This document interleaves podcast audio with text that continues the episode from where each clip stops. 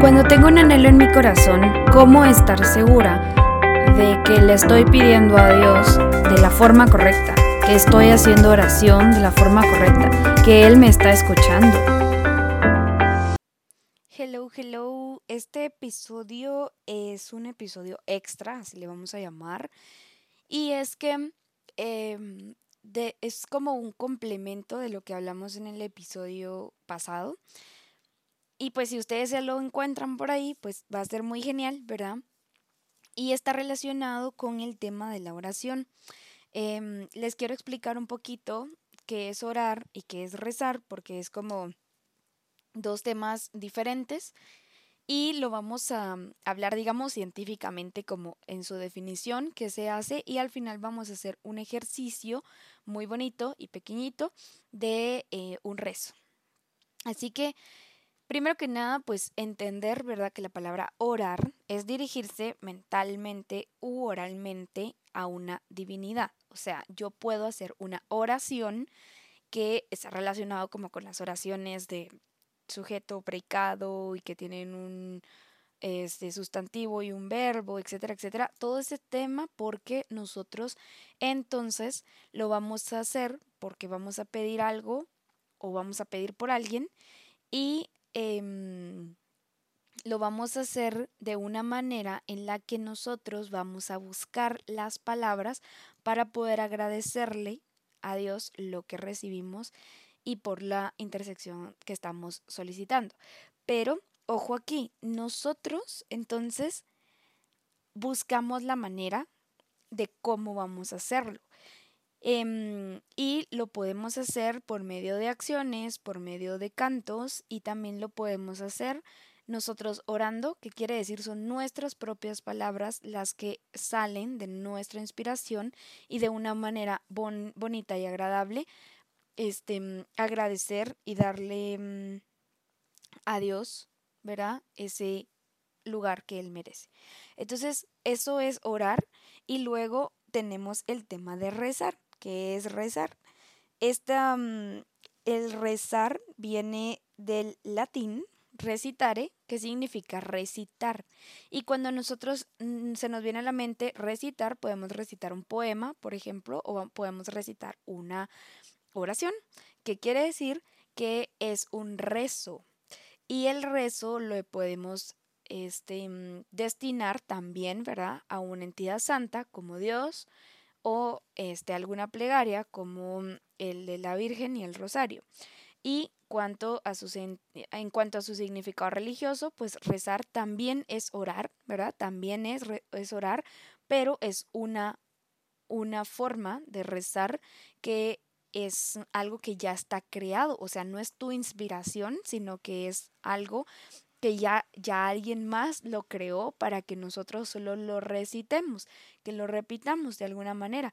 Que ojo, cualquiera de las dos son válidas y tú puedes encontrar la manera en la que a ti más te guste este tener esa conversación con Dios, porque a la larga ambas tienen una conversación y van a ser destinadas a tener una conversación con Dios ya sea orar con tus propias palabras o rezar con algún rezo que a ti te guste, como o, que tú te, sepas, ¿verdad?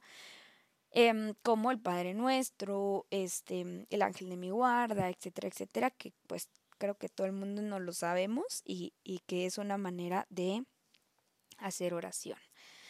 Y por lo mismo, yo les cuento que este, mi mamá tal vez, esto sí no hace mucho tiempo, tal vez digamos que unos siete años atrás, ella justamente a las tres de la tarde en un canal católico que no recuerdo cuál es, pero ella escuchaba a una señora cantando y a mí me encantaba cómo la señora cantaba, cómo el video, los niños, o sea, les juro, es un video precioso que se los voy a compartir ahí en el chat porque está en YouTube y es que em, ya investigando un poquito más, ella lo que estaba viendo era la coronía de la Divina Misericordia y cómo las personas estaban rezando la coronía de la misericordia de una manera cantada.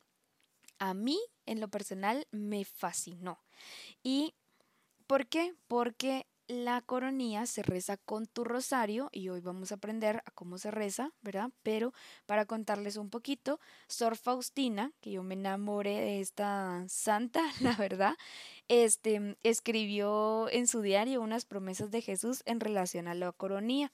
Y es que nos dice que si rezamos intensamente esta coronía, quien quiera que la rece recibirá gran misericordia a la hora de la muerte.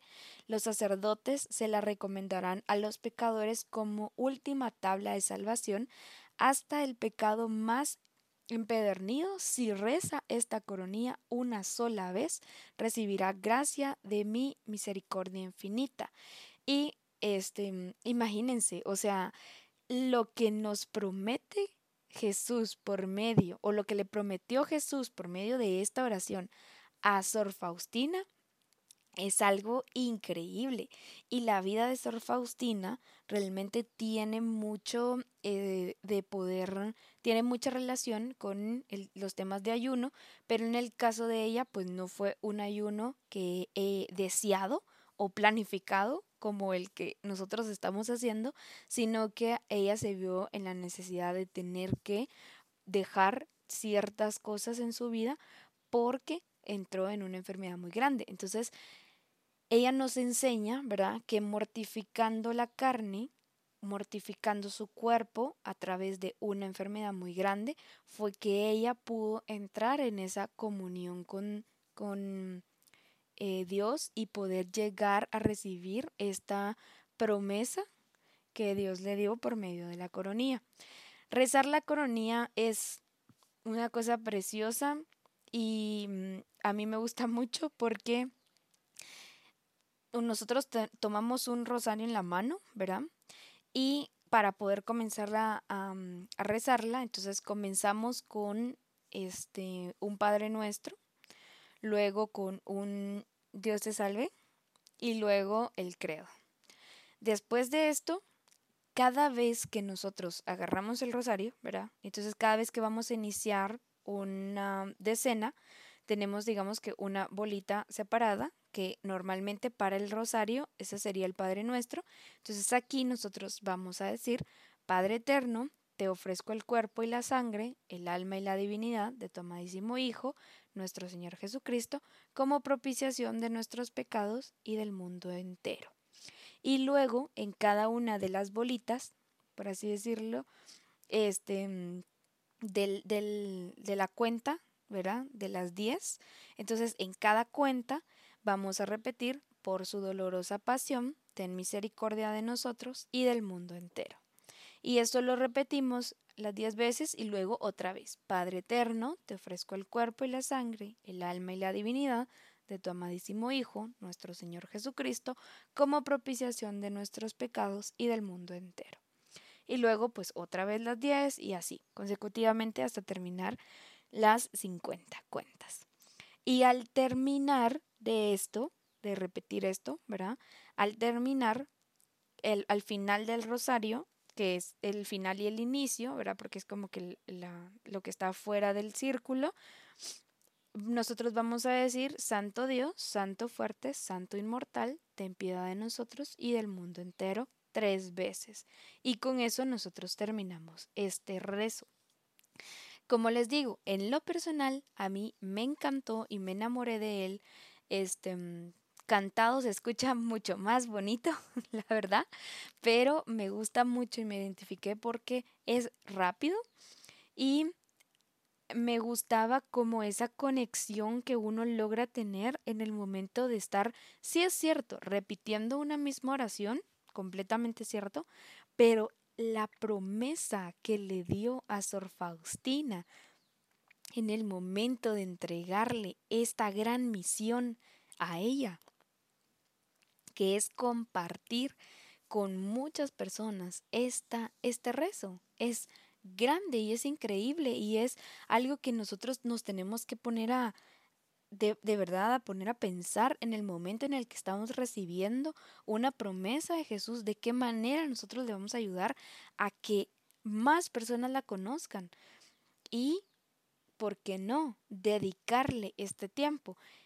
eh, como yo lo aprendí, era que a las 3 de la tarde se rezaba la coronía, pero tú puedes elegir un horario y la idea es que tú lo puedas elegir ese horario, digamos 3 de la tarde, 9 de la noche, 10 de la noche, a la hora que a ti te quede bien, pero que de alguna manera tú puedas realmente hacerlo todos los días a esa hora. Y es que a las 3 de la tarde justo es cuando lo pasaban en el programa y como yo aprendí, ¿verdad? Pero si tú quieres hacerlo a otra hora, también es válido. Pero lo más importante es que tú puedas entender que lo tienes que hacer todos los días a la misma hora.